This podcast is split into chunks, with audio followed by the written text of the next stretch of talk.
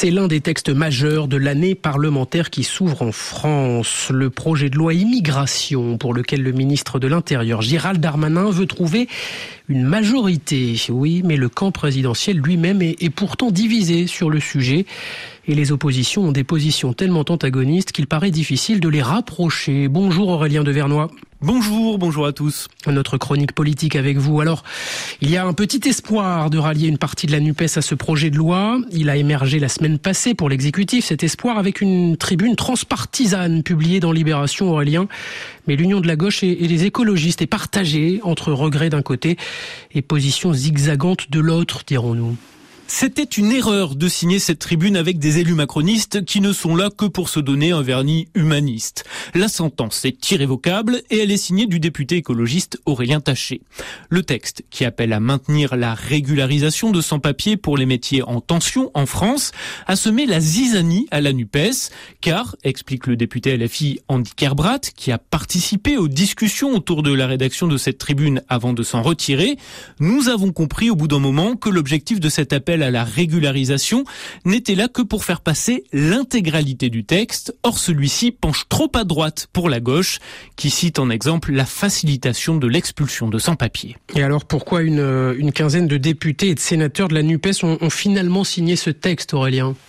Eh bien parce qu'il fallait bien mettre le pied dans la porte, justifie une proche conseillère du patron des communistes Fabien Roussel, signataire de la tribune.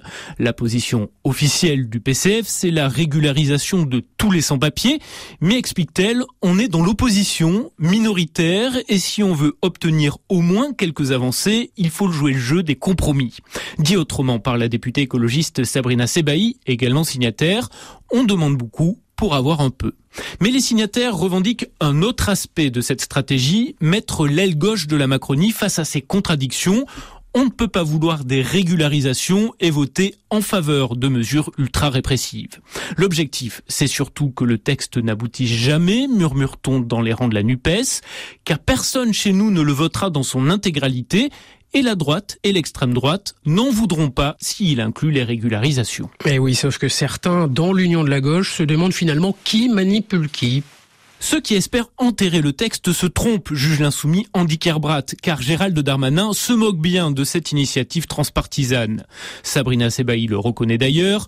La tribune a d'abord mille bordels dans la NUPES, et c'était aussi l'objectif, reconnaissent des signataires du camp Macron. Pour LFI, le but est maintenant de ramener tout le monde à la raison et que la NUPES vote unanimement contre le texte, mais l'écologiste Aurélien Taché s'inquiète si les naïfs qui ont cru à la main tendue vont selon lui se raviser, les cyniques qui font des clins d'œil à l'électorat Rassemblement National comme le communiste Fabien Roussel pourraient jouer le jeu de dupe jusqu'au bout.